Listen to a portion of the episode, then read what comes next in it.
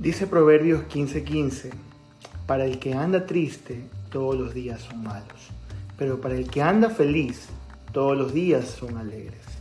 Todos hemos estado cerca de personas negativas, no importa cuál es la circunstancia.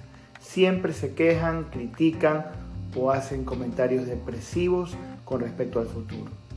Cuando estoy cerca de alguien así, me dan ganas de salir corriendo porque su actitud es contagiosa y apaga toda alegría y esperanza en los demás. El autor de Proverbios nos enseña que la posibilidad de ver la vida con gratitud y alegría viene de una realidad que brota en la profundidad de nuestro corazón. Y las circunstancias no la pueden ahogar, aún en medio de circunstancias más difíciles.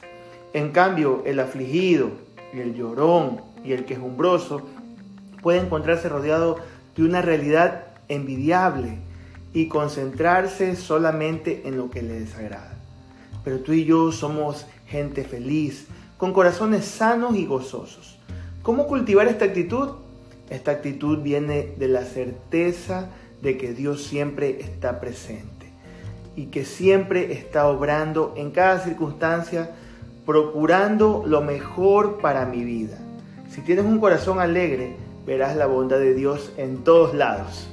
No perderás oportunidad de bendecir porque te sientes bendecido. Tal vez te preguntas, ¿cómo logro eso en mi vida? Lo que tú necesitas es recuperar esa perspectiva celestial de la vida. Como nos dice Pablo, regocíjate en el Señor siempre. Otra vez te lo digo, regocíjate. Porque Dios tiene cuidado de nosotros, podemos echar todas nuestras ansiedades sobre Él.